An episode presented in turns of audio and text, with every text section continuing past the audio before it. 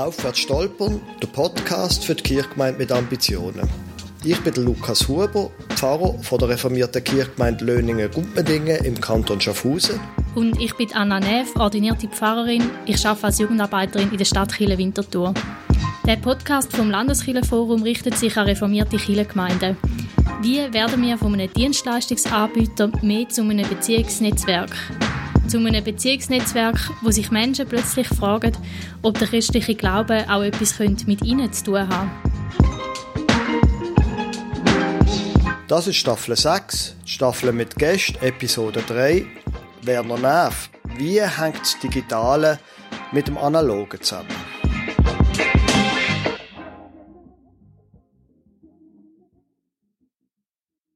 In dieser sechsten Staffel reden wir mit Menschen, die etwas zu sagen haben in Sachen Gemeindebau. Heute reden wir mit dem Werner Neff. Wer jetzt vermutet, dass wir miteinander verwandt sind, der liegt richtig. Der Werner ist mein Vater und auch ein guter Freund von Lukas. Genau. Der Grund, wieso wir jetzt heute miteinander reden, ist aber ein rein fachlicher. Rein fachlich, rein genau. fachlich. also man wird nichts Freundschaftliches merken da. Ähm, der Werner ist nämlich Geschäftsführer von Chileweb und langjähriger Pfarrer im Schaffhauser Dörfli Gächlingen. Papi, schön, dass du heute da bist. Kannst du dich kurz vorstellen? Ja, du hast ja schon vieles gesagt. Im Appenzellerland aufgewachsen, vor 30 Jahren ins Schaffhauserland emigriert und jetzt da schon gut eingewurzelt. Im Bereich Digital, Kirchgemeinde, also im Pfarramt, Gemeindebau und die ganzen Organisationsfragen. Das sind alles Sachen, die mich interessieren. Theologie natürlich auch, Philosophie, viel viel ein breites Interessenspektrum, wo sich dann da so ein bisschen zusammenführt in diesen ganzen Fragen nach Kommunikation und Organisation und Predigt und Weitergehen vom Glauben und so weiter in der Kirchgemeinde. Mhm. Jetzt hast du in jahrzehntelanger Arbeit eine Firma aufgebaut, Kirchenweb, wo Kirchgemeinden im Digitalen unterstützt. Und da könnte man jetzt auf die Idee kommen, zum sagen, damit es besser wird in der Kirche, müsste sie einfach digitaler sein. Ja, die Kirche müsste noch viel, oder? ja, es kommt jetzt ein bisschen drauf an. Also, falls du jetzt meinst, man sollte von jetzt an Predigten mit ChatGPT schreiben, dann würde ich sagen, eher nein, nicht digitaler. Okay. Aber es gibt also durchaus Bereiche, wo die Kirche in, mit mehr Digitalisierung könnte ein paar Schritte vorwärts kommen. Das bin ich schon überzeugt. Also, eine gute digitale Kommunikation gegen aussen zum Beispiel, das wäre etwas, wo in Mengen Kirchgemeinden noch würde helfen. Viele denken noch komplett im Printbereich, auch in der Art und Weise, wie sie die Informationen aufbereitet und terminieren und nachher weitergehen. Da wäre sicher an, an vielen Orten noch etwas möglich. Und auch wenn man die internen Abläufe anschaut, die Kirchgemeinden, die ich so, die ich so sehe und kennenlerne, da hat's doch vieles, wo man könnte mit einer besseren internen Planung und mit dem Einbezug von digitalen Mitteln könnte einfacher gestalten und stringenter und auch effizienter so die Leute auch ein bisschen entlasten von, von administrativen Sachen. Hm. Ihr habt ja da so eine Kommunikationspyramide erstellt. Kannst du zu dem noch ein bisschen etwas erzählen? Ich habe gemerkt, dass sie, dass mich manchmal Kirchgemeinden gefragt haben und gesagt, ja, also jetzt, wir müssen, wir müssen jetzt einfach, wir müssen jetzt einfach einen Instagram-Kanal haben oder eben, wir müssen jetzt Facebook haben noch vor ein paar Jahren. Mhm. Äh, und wir haben, haben dann gemeint, sie können äh, mit einer Digitaloffensive in den Social Media können sie wie nebis überhupfen. Und es geht nicht, man kann nicht in dem Bereich mit einer Digitaloffensive ein Manko in den Beziehungen äh, überdecken. Das funktioniert nicht. Wenn das Netz vor Ort, von der Kirchgemeinde, im Quartier oder im Dorf nicht funktioniert, dann nützen auch digitale Medien nichts. Und darum haben wir die Pyramiden so aufgebaut, dass man sagt, die Digitalkommunikation, sie baut immer auf der analogen Kommunikation und auf den analogen Beziehungen vor allem auf. Hm. Für eine lokale Kirchgemeinde. Wir schwätzen jetzt da nicht von, von, von Leuten, die komplett im digitalen Raum daheim sind, sondern wir schwätzen jetzt von der Kirchgemeinde. Da im Dorf oder im Quartier. Mhm. Da braucht es zuerst die äh, Beziehungen und auf das Uhr kann man nachher die Informationen weitergeben. Hm. Ich denke, das ist ein wichtiger Punkt. Also man kann nicht die Pyramide auf den Kopf stellen und meinen, es kommt dann besser. Sondern man muss Basisarbeit leisten und wenn man die hat, dann kann man nachher schauen, über welche Kanäle, gemischte Kanäle, können wir dann jetzt die Informationen zu den Leuten bringen. Und würdest du sagen, das gilt genau gleich für Kirchengemeinden, die im Dorf sind, wie auch für Kirchengemeinden von Städten, wo ja grundsätzlich auch bisschen, vielleicht noch ein bisschen anonymer auch funktionieren? Die haben wahrscheinlich, wie soll ich sagen, der, der Reach von, der, von diesen sozialen Medien oder so, von den digitalen Sachen, sie ist vielleicht dann ein bisschen höher, also der Zugewinn, wenn die Basis stimmt, ist der Zugewinn vielleicht ein bisschen höher, weder im Dorf, weil man im Dorf dann nicht extrem viel zusätzliche Leute erreicht. Aber ich würde jetzt behaupten, dass auch in der Stadt, wenn die Beziehung ohne nicht stimmt, dass es dann nicht viel bringt, weil wenn, wenn du über Insta zu einem coolen Anlass einlatsch und da kommt niemand, dann nachher kommt neben auch nur einmal und mhm. nachher, äh, dann nachher schaut er den Insta-Kanal nicht mehr an. Oder? Also da, es, da hängen die beiden Sachen miteinander zusammen. Und ich denke auch, wenn man Digitalisierung innerhalb von der Kirchgemeinde anschaut, also in den internen Prozess, dann nachher geht es auch darum, wenn die Mitarbeitenden keine gute Beziehungen haben untereinander, dann nachher kann man noch so gut digitale Mittel äh, einsetzen. Es, es läuft wegen dem nicht besser. Wer hässig ist, fällt ein Formular äh, auch günstig aus, ob es jetzt digital ist oder analog. ja, mhm. ja. Also in dem Sinn geht's nicht ohne die analoge Grundlage. Aber nachher, wenn die selbst stimmt, dann kann man wirklich schaffen. Dann kann man auch noch etwas erreichen. Du siehst ja jetzt bei deiner Arbeit von Kirchenweb in ganz viele verschiedene Kirchengemeinden rein und Kirchengemeinden haben sehr unterschiedliche Kulturen, eben wie man so interne Prozesse gestaltet, wie man miteinander umgeht, wie man schafft. Wird das auch sichtbar, wenn man über Digitalisierung von diesen Prozessen redet? Oder wie, also unterschiedliche Arten, wie man denn das gestaltet? Ja, das ist einmal dann erstaunlich gesehen, gerade in den Anfangszeiten, wo wir die Software angefangen haben zu programmieren. Ich habe erst mit der Zeit gemerkt, wie viel eigentlich Theologie vom Gemeindebau in der Software steckt, hm. ähm, oh. in der Art und Weise, wie wir das Ganze angegangen sind und wie wir es aufbauen haben.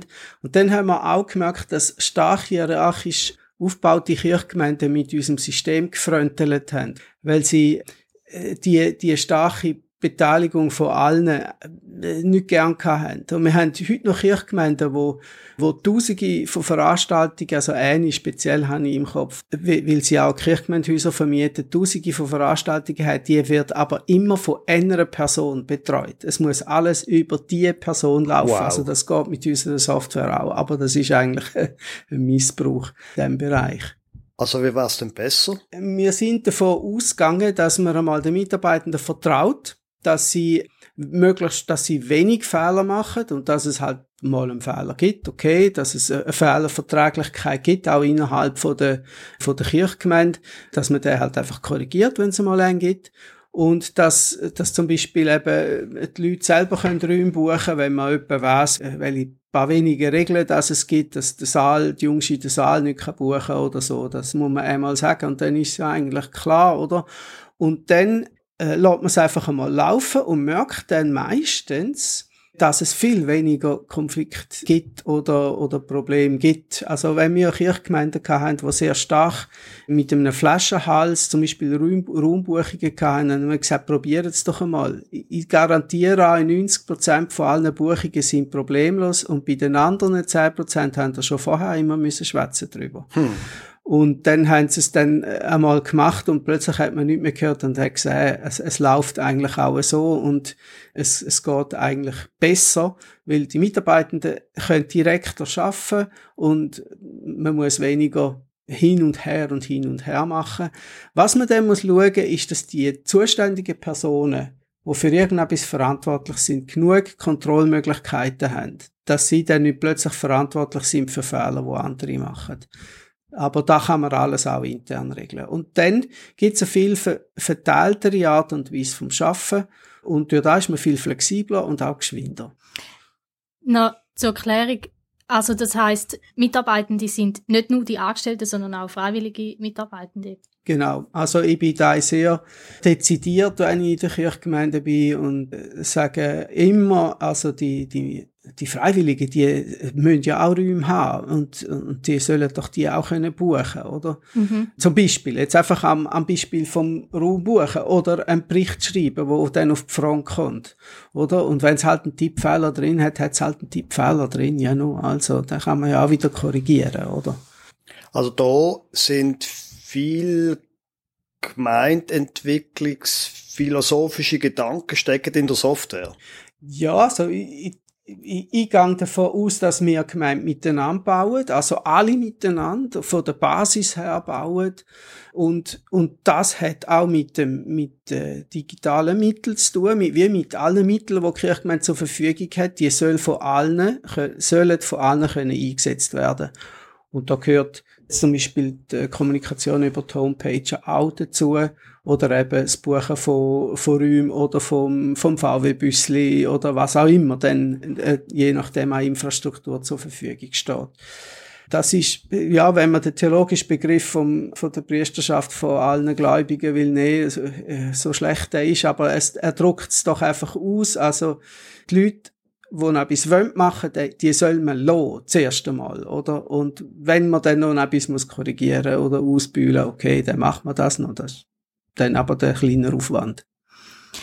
Wenn man jetzt eine kleine Gemeinde hat, wo gern würde die digitalen Mittel irgendwie besser nutzen, wo muss man denn als erstes ansetzen?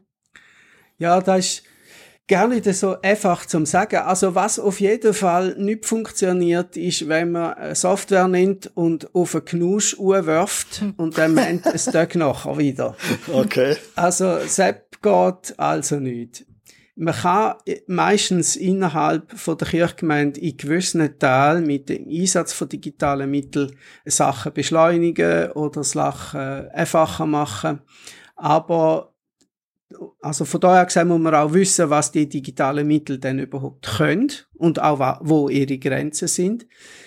Aber zuerst muss man dann auch sich klar werden, welche Abläufe das man eigentlich hat welche Abläufe innerhalb von der Kirchgemeinde in der Informationsgenerierung und im Weitergeben von der Informationen und in der Publikation von Informationen wirklich passiert. Da sind die einen Kirchgemeinden sind sich nicht bewusst, dass sie eigentlich Abläufe haben und äh, broadcastet irgendwie das Zeug einfach im Zeug umeinander und hoffen am Schluss keins dann schon ins richtige Loch hier. Hm. Und dann muss man sagen, hey, eigentlich an einem Ort entsteht Information, an gewissen Ort wird sie verändert und am Schluss wird sie publiziert. Überlegt einmal, welchen Weg die, die Information geht, wo das ja sinnvollerweise durchgeht. Und dann, wenn wir das haben, dann schauen wir, auf welchen Strecken von dieser Information, dass die digitalen Mittel dann hilfreich sind. Natürlich am besten ist, wenn es vom Anfang bis am Schluss ist. Aber je nach Struktur von der, und Geschichte von der, äh, von der Kirchgemeinde kann man nicht den ganzen Prozess digitalisieren. Dann tut man halt mal einen Teil digitalisieren und dann nimmt man vielleicht ein bisschen später den nächsten Schritt dazu, bis hoffentlich einmal der, der gesamte Ablauf digitalisiert ist. Also von daher gesehen ist es so oder so nicht etwas, wo man einfach in einem Projekt kann durchziehen kann, sondern eigentlich ein permanenter Prozess. Jetzt hast du es natürlich im Rahmen von deiner Arbeit für Kirchenweb zu tun mit vielen, vielen Kirchgemeinden. Du siehst weit rein. Was sind so ein bisschen deine Erfahrungen mit ganz unterschiedlichen Kirchgemeinden? Ja, die Kulturen sind schon sehr unterschiedlich. Es kommt natürlich auch davon her, wie, wie ihre Geschichte ist, wie groß das sie sind, wie sie entstanden sind. Die Diaspora-Gemeinde funktioniert ein bisschen anders. Äh, in der Stadt und auf dem Land ist es ein bisschen unterschiedlich. Mhm.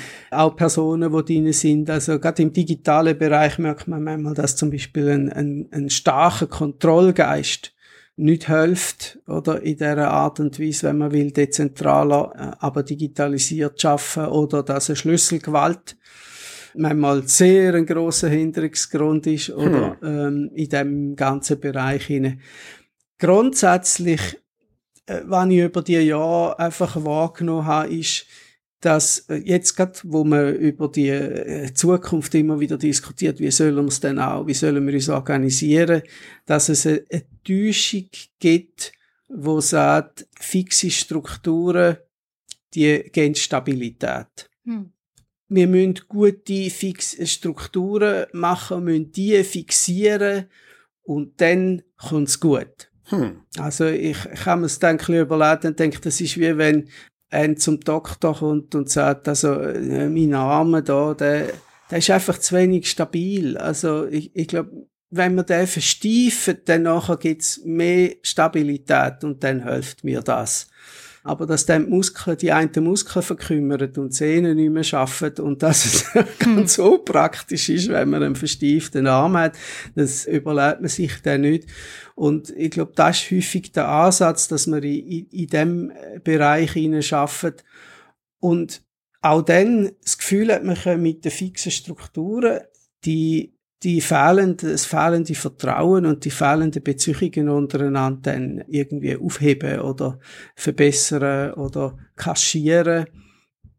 Wir haben auch jetzt da in den, in den Überlegungen, wie wir in der Kirchgemeinde rundherum, bei uns im, im Klecki, im Tal, können zusammenarbeiten, deutlich gemacht, dass je flexibler Kirchgemeinden und die Leute arbeiten miteinander, desto einfacher ist es, desto besser geht's. Je weniger Strukturen vorgegeben sind, desto besser können wir arbeiten. Also, es geht ein Beispiel. Wir haben Nachbargemeinde und eine andere Gemeinde haben eine sogenannte Pastorationsgemeinschaft gehabt, also ein, ein, ein, klar abgestimmtes Vertragswerk, wie sie wollen zusammenarbeiten wollen. Haben sie dieser ganzen Zeit aber nicht hergebracht, zum gemeinsames Kirchenblatt und einen gemeinsamen Internetauftritt zu machen. Jetzt haben ein paar Leute gewechselt. Sie haben aber gesagt, wir wollen die Pastorations nicht mehr weiterführen. Wir sind jetzt wieder selbstständige Kirchgemeinden. Und bumm, seit sie wieder selbstständig sind, können sie besser zusammenarbeiten als vorher. Hm. Jetzt wird's dann eine gemeinsame Internetseite geben. Wir machen die dann mit diesen beiden Kirchgemeinden und sie sind jetzt auch dran, die Abläufe vom, vom gemeinsamen Gemeindeblatt zu machen. Wenn man nicht verstieft aneinander gebunden ist, sondern weiß, dass man flexibel ist, dann geht das Zusammenschaffen ringer. Das ist etwas, wo, also mindestens jetzt so auf dem, auf dem Land, wie es dann genau in der Stadt funktioniert, bin ich nicht sicher, aber auf dem Land ist es ganz sicher noch etwas, wo, wo spielt. Und ich würde jetzt behaupten, dass es der Grundsatz in der Stadt auch zählt. Da könntest du wahrscheinlich von Winterthur an fast auch noch ein bisschen äh, besser sagen. Ja, also dort, ich sehe dort jetzt vor allem im Jugendbereich rein und dort äh, ist schon auch fest so, dass man im Moment, also man will mehr zusammen arbeiten, aber es läuft im Moment sehr stark darüber, dass man einfach uns ab und zu treffen und austauschen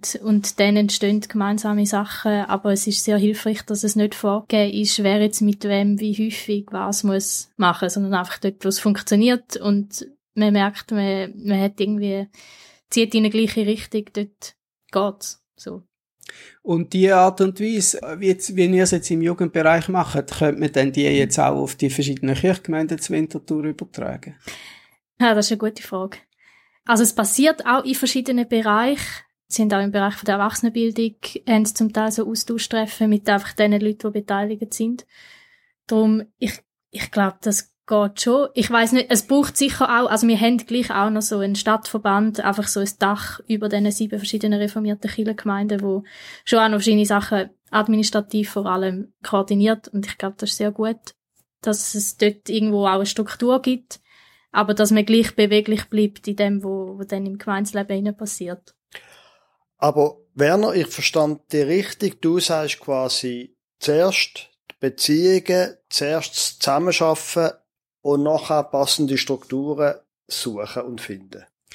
Ja, ich, nach, nachdem ich so viele Kirchgemeinden kennengelernt habe, wo, wo jahrelang oder sogar jahrzehntelang sich über Strukturen in der Haare gelegen sind oder Fusionsprozesse hinter sich haben, wo auch nach 20 Jahren noch nicht verarbeitet sind, habe ich also Kirchgemeinden erlebt, wo das, wo das wirklich so ist und in, den, in den Schulungen immer noch Geschichten hören und auch Emotionen spüren von diesen Fusionen. Oder Kirchgemeinden, wo komplett blockiert sind, weil es nicht spielt. Darum hätte ich dann immer gesagt, lasst doch einfach die Strukturen komplett bleiben. Hm. Lasst es einfach so, wie es sind. Einfach so lassen.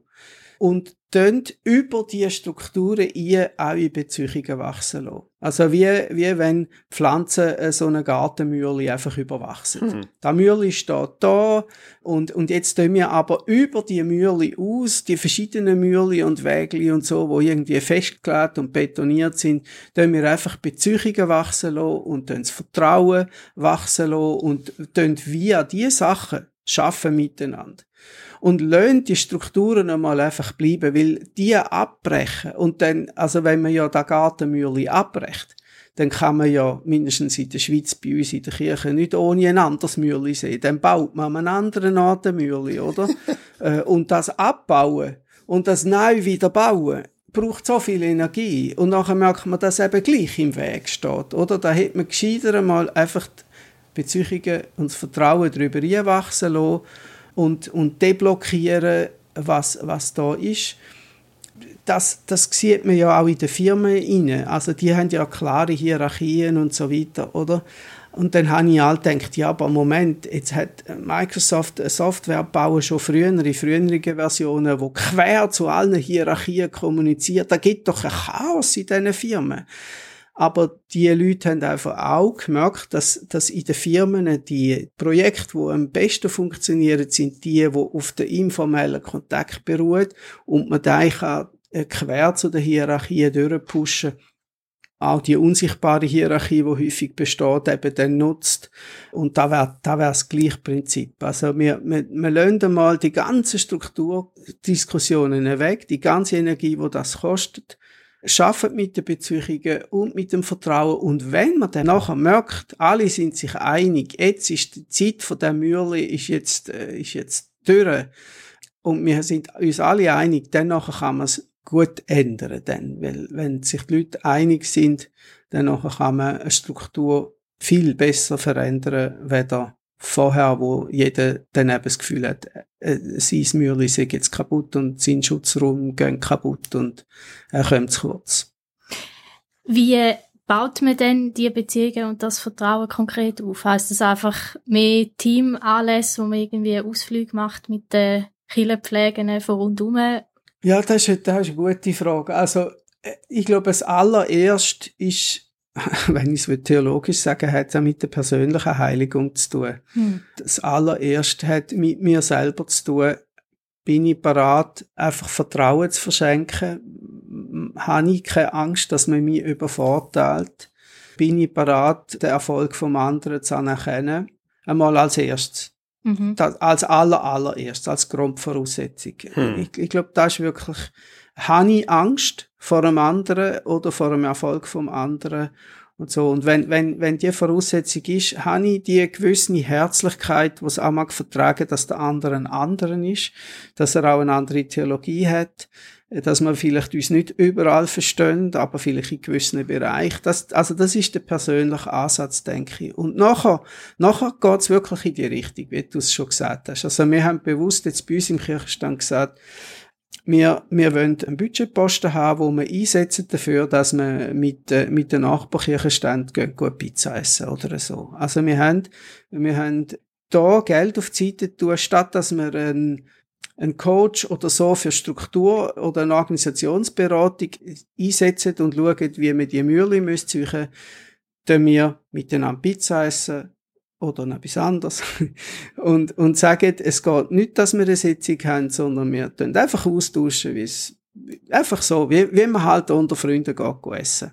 Und hofft, dass sich so das Vertrauen äh, aufbaut und dass wir nachher dann in allen Bereichen können besser schaffen. Also wir, wir haben das schon gesagt, beim Wechsel von Personen, bei uns jetzt gerade in der Zusammenarbeit zwischen uns und der Nachbargemeinde, äh, da ist am Anfang ein riesiges Misstrauen gesehen und das Misstrauen hat eigentlich alles blockiert. Und da hat es einfach Zeit gebraucht, bis man das Misstrauen hat können abbauen und plötzlich ist es viel, viel ringer gegangen. Also alles ist viel ringer gegangen, oder? Und da braucht natürlich ein bisschen Zeit, da kann man nicht einfach auf einen Klapp machen, es braucht ein bisschen Geduld. Aber wenn es dann geht, ist es also echt eine coole Sache. Jetzt nochmal zurück zu den Strukturen, nochmal zurück auch zu deinen wie soll ich sagen, Erfahrungen im ganzen Deutschschweizer, zum Teil französisch sprechenden Schweiz Kantonalkirchen spüren ja trotzdem, es wird sich etwas müssen ändern an den Strukturen. Bei uns in der Schaffhauser Kirche ist das auch ein Thema. Was sind denn deine Erfahrungen, wie man denn die Strukturänderungen, die es ja trotzdem braucht, wie man die angehen Ja, wir, wir probieren es halt jetzt einmal im Moment jetzt bei uns in der Region und, und vielleicht noch schauen, wie es geht im Kanton, über die freiwillige Zusammenarbeitsarten zu machen, dass man die Freiwilligen stärker mit einbezieht. Wir können nicht mehr alle Pfarrstellen besetzen, vermutlich in der Zukunft und aber eben genau nicht reagieren, indem dass man sagt, ja, wir müssen einen Pfarrer oder eine Pfarrerin 100% können anstellen und darum immer Kirchgemeinden vergrößern, sondern wir lassen eben, wie gesagt, Kirchgemeinden bestehen und die sollen schauen, wie sie miteinander zusammenarbeiten wie sie, wie sie einen miteinander Weg finden, dass man vielleicht eine Pfarrperson in einer Kirchgemeinde anstellt und sie in einer anderen einfach eine beratende Funktion hat und die Leute vor Ort ausbildet und weiterführt und man da vielleicht mit anderen Berufsgruppen oder mit Freiwilligen schafft. Also so sehr flexibel, also in den bestehenden Strukturen sehr flexibel schafft, aber schon regional, also regional denkt, weil wir haben kleine Kirchgemeinde, Gächlingen hat nicht einmal 500 Mitglieder, im Moment ist es 50 Prozent Pfarrstelle. Das kann in Zukunft nicht als einzelne Inseln im, irgendwo existieren. Also geht es darum, dass man zusammen arbeitet, auf jeden Fall. Darum haben wir mit den Nachbargemeinden Unterricht zum Beispiel gemeinsam oder wir tun Gottesdienst abwechslungsweise machen. Aber für da müssen wir weder eine Pastoationsgemeinschaft noch irgendeine Fusion oder so haben. Da können wir ja auch einfach so machen. Und da machen wir auch. Und mit den anderen Kirchgemeinden tun wir wieder im Jugendbereich zusammenarbeiten oder, ja, oder im Seniorenbereich oder so. Also sehr flexibel und eben aufbauend auf Beziehungen. Teil, was funktioniert, Teil, wo man sich versteht, Teil macht man etwas miteinander und wenn man sich halt aus irgendeinem Grund nicht mehr versteht, sagt man, okay, gut, dann schauen wir halt zuerst, wie es könnte gehen. Also das ist der Weg, wo wir probieren zu gehen, angefangen haben und schon drauf sind auch, ob der dann wirklich in, in alle Zukunft alle Probleme löst, das äh, würde ich jetzt nicht gerade popten, aber ich glaube, es ist ein Denkansatz und ein praktischer Ansatz, wo mit wenig Aufwand viel kann erreichen hm. Und du hast den Eindruck, dass auf diese Art man auch die grossen strukturellen Fragen sollte angehen mit so einem Ansatz und dann nachher entsprechend Struktur, weil ich habe manchmal schon den Eindruck, dass in manchen Kantonalkirchen ein sehr technokratischer Ansatz eigentlich herrscht, wie man die Kirchgemeinden strukturieren Ich habe auch das Gefühl, der Ansatz, den man hat, stammt aus dem 19. Jahrhundert. Oh, jetzt aus aber, okay. Äh, ja, also in der Organisationsentwicklung auch von, von Firmenorganisationen oder so geht man von, einem, von diesen mechanischen äh, Organisationsstrukturen aus. Man hat äh, heute auch im Bereich von der Firmen Ansätze, wo man sehr stark oder stärker organisch denkt.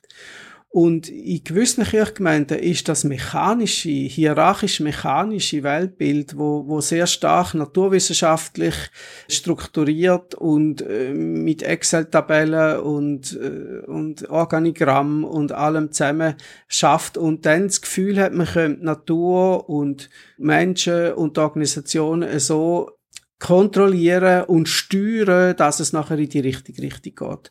Und da haben wir auch, äh, würde ich jetzt sagen, eine, eine gesellschaftlich-philosophische Grundhaltung, wo in gewissen Kirchgemeinden effektiv noch, äh, noch, noch zurück, also wo noch nicht up to date ist, hm. in dem Sinn, auch vom, von, von der allgemeinen, vom allgemeinen Verstehen, was eine Organisation ist und wie Menschen zusammenarbeiten da sind wir heute eigentlich an einem anderen Ort. Und der mechanistische Ansatz, der ist eigentlich überholt. Ich hätte da auch noch eine Rückfrage. Wenn ja die Abläufe und Strukturen sehr klar sind und vorgegeben sind, dann macht es wahrscheinlich einfacher, wenn es einen Personenwechsel gibt, um dann zu wissen, so läuft's, da komme ich rein. Und wenn alles auf Beziehungen aufbaut, ist wahrscheinlich das ein bisschen schwieriger, oder nicht?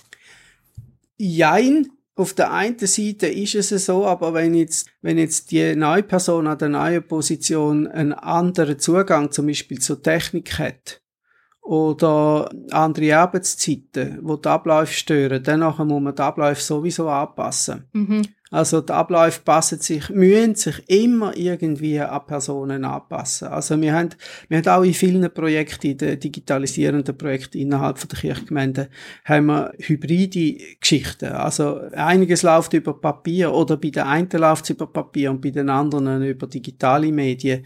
Und, und dann wechseln die Personen und plötzlich ist die Konstellation eine andere und dann muss man die Abläufe wieder anpassen. Also mhm. du kannst die Abläufe nicht in jedem Schritt festlegen. Du kannst nur Grundidee in dem Sinn festlegen und je nach Personenzusammensetzung wird, wird sich das wieder ein bisschen anpassen. Auch da wieder, wenn man den Ablaufarm sozusagen verstieft und meint, wir hätten jetzt komplett fixiert, dann nachher kannst du die Arbeit nachher weniger gut machen, als vorher. Mhm. Aber, dass man in Abläufe denkt und dann und dann, wenn es halt wechselt, die nochmal geschwind anschauen.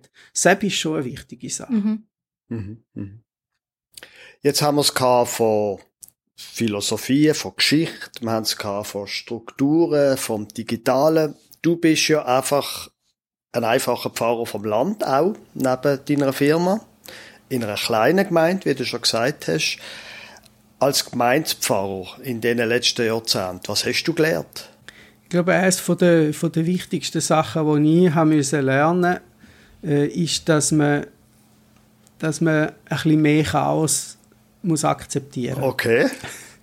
Also ich, ich bin eigentlich ein recht strukturierter Mensch. Ich habe dann ja auch noch ein bisschen gelernt programmieren und so. Da muss man ganz genau, wenn man es nicht genau macht, dann, dann, dann tut Software einfach nichts. Das entspricht mir eigentlich.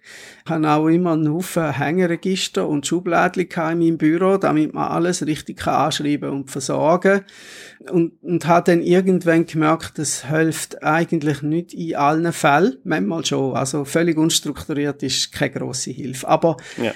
manchmal muss man einfach ein bisschen Chaos zulassen. Und gerade wenn man das mechanistische Bild, das ich vorher gesagt habe, die Organigramme und die Excel-Tabellen und so, ähm, ein bisschen relativiert, dann, dann muss man das auch im persönlichen Leben können zulassen und im Leben von der Kirchgemeinde manchmal akzeptieren, dass es halt ein bisschen chaotisch ist. Und dass es dem Fehler gibt, dass man mal die Hemd wirft, wieso hat man nicht vorher und XY. Und wenn man innovativ will sein, wenn man noch wird geschehen oder wachsen lassen, dann, dann kann man gar nicht anders, wenn das Chaos akzeptieren, ein Stück weit. Im einen Buch vom Michael Moyner über, wie heißt Church in Life, glaube ich, hat es so einen Satz gehabt, den habe ich, so, habe ich gut gefunden. Er hat gesagt, wenn man in einem innovativen Prozess innen ist, wenn man etwas äh, Neues aufbaut, dann ist der richtige Ort, wenn man genau an der Kante ist, wo man mit einem kleinen Schritt würde ins Chaos hier fallen. Okay. Hm. Dann ist man on the edge of chaos. Also da ist man genau am richtigen Ort. Man sollte schon vielleicht nicht runterfallen, aber man da recht weit raus. Und dann ist da, wo es passiert. Und das entspricht eigentlich meiner, meiner Art nicht wirklich, aber ich habe schon ein bisschen gelernt, in, in die Richtung zu gehen. Also meine Erfahrung aber, Werner, ist, wenn man so arbeiten will, dann hat man als Pfarrer die sehr dankbare Aufgabe, immer wieder Sachen einfach müssen ausputzen. Ja. Was Chaos anrichtet. Ja. Ja. Das, das ist so. Aber so ist das Leben. Hm. Also, ich meine, du musst, du musst, wenn du ein Kind hast, musst du auch immer mal wieder ein Pflasterli drauf tun, irgendwo, oder? Also, du kannst, du kannst nicht verhindern, dass das Knie aufschlägt. Und von der Windel reden wir jetzt gar nicht, oder? Ja. Das ist schon lange vorbei. genau. Genau, also das, das gehört dann halt einfach auch ein bisschen dazu, ja. Sonst noch Erfahrungen? Also die ganze Geschichte mit den Beziehungen, das ist also, das ist sicher, da haben wir jetzt ja thematisiert, das ist sicher eine von der ganz grossen Erkenntnisse gewesen, wo, wo ich da gemerkt habe. Äh, ich habe auch gemeint, mit, mit gut organisieren können wir das Leben strukturieren und Fürsche treiben. Und dass, dass es ohne gute Organisation nicht geht, ist auch klar, aber dass sie, dass man mit der es nicht erreicht, also das ist für mich ein, im Verlauf von diesen 30 Jahren, auch im, im Pfarramt und in der Kirchgemeinde, eine, eine grosse Erkenntnis gewesen, wo man natürlich nachher auch in der Theologie ein Stück weit gespürt. Also im Sinn von, ich, ich bin als Pfarrer nicht für alles verantwortlich. Es, es passiert Zeug, wo ich, auch wenn ich der Pfarrer bin jetzt, äh, in, in einem Einzelpfarramt da, wo, wo halt einfach passiert am Anfang habe ich gemeint, ich sei für alles verantwortlich. Hm. Für jedes Wort, das in meiner Kirche geschwätzt wird. Hm. Für jedes Ehepaar, wo ich traue, dass das sich nie scheiden lässt und so. Das, das ist so eine Art gesehen, wo ich ins Pfarrantier gegangen bin. Und, und dann habe ich plötzlich gemerkt, aha, nein, das geht ja gar nicht. Hm. Und, und, und, dass ich für jedes Wort, auf der, wo auf der Kanzel gesagt hat, verantwortlich bin, das habe ich eigentlich auch noch lange gedacht. Aber nein, das geht auch nicht. Äh, dazu äh, ist es wahrscheinlich auch gescheit, wenn mal neben ein bisschen anders predigt wieder rein. Sonst ist das der Gemeinde auch nicht gut. Mhm. Also das sind äh, es Loslassen im, im gesamten Bereich, auch im theologischen Bereich und auch da einfach das Grundvertrauen, dass es gut kommt. Ich glaube, das, das ist das ist schon eine, eine ganz wichtige Entwicklung eigentlich. Nicht einfach nur eine Erkenntnis gesehen, sondern eine Entwicklung in diesen, in diesen Jahren. Und das macht dem dann auch ein bisschen gelassener, obwohl ich schon noch nicht altgelassen genug bin. Also, ja. ja, ja. Wir kommen jetzt schon zu unserer letzten Frage, die wir jeweils allen unseren Gästen stellen. Und zwar, was gibt dir Hoffnung für die Kirche? Mir gibt Hoffnung, dass die Kirche schon manchmal untergegangen ist. Hm. okay.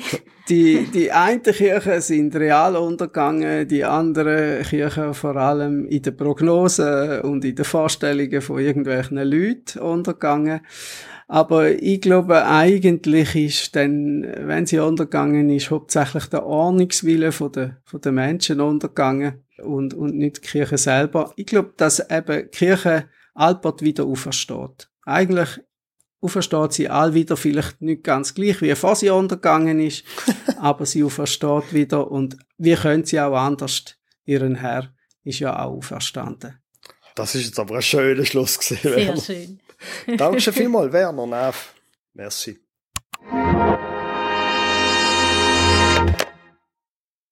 Anna, wir sind zurück im Studio. Was hast du von dem Gespräch mit deinem Vater da mitgenommen? Du redest ja wahrscheinlich sonst nie mit ihm, oder?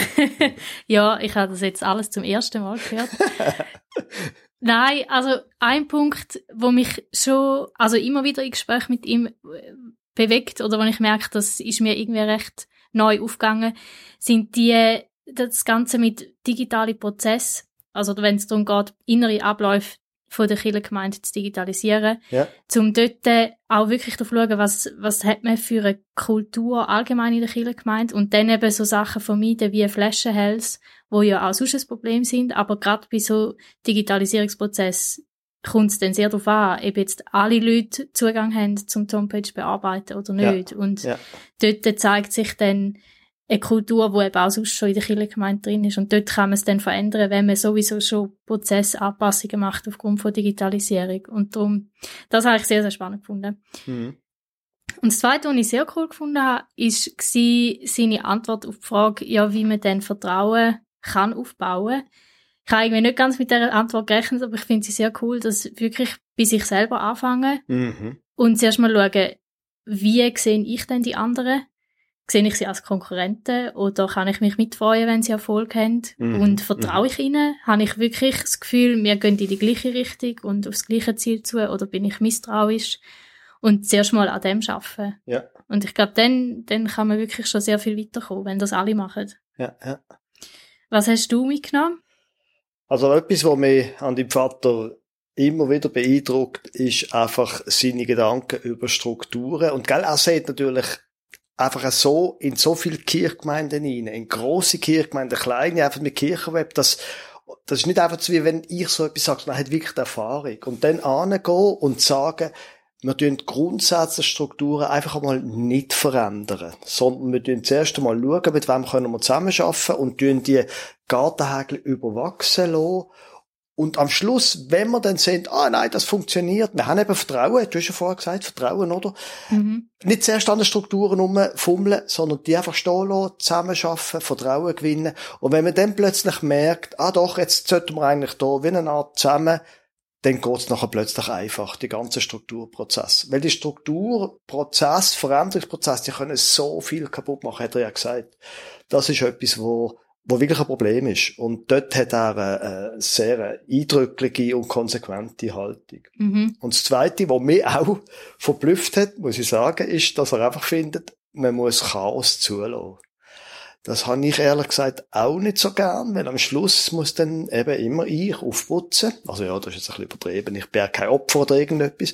Aber Thema Chaos zulassen und nachher korrigieren. Das finde ich eine ganze, ganz starke Haltung. Und ich glaube auch die Wirklichkeit, wenn du willst, Leute voranbringen, wenn du willst, Leute Verantwortung geben, dann musst du einfach dort mehr Chaos zulassen, als wenn du es als voll ausgebildeter, super organisierter Mensch würdest alles machen. Mhm. Das Einzige, wo ich nicht so ganz sicher bin, ob ich wirklich einverstanden bin, ist das, was er gesagt hat über Pizza da. Also, ähm, man soll lieber äh, Pizza essen statt ein Coach anstellen. Ähm, tönt ja gut, oder? Aber ähm, jetzt, wo wir aufnehmen, da, nicht, nächste Woche fällt meine Coaching-Ausbildung an. und jetzt zu hören, ich hätte doch lieber sollen Pizzaiolo werden, anstatt ähm, mir eine ja, Coaching-Ausbildung. Ah, da bin ich ganz sicher. durch eine Pizza. Ja, also da, da muss ich glaube noch mal mit ihm reden.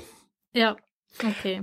Nein, aber insgesamt wirklich ein sehr inspirierendes Gespräch. Und ich würde sagen, wir machen hier einfach Schluss.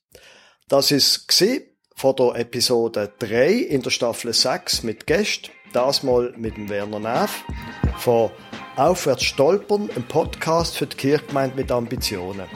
Wir freuen uns, wenn Sie Ihre Radioempfängerin auch nächstes Mal wieder einschaltet.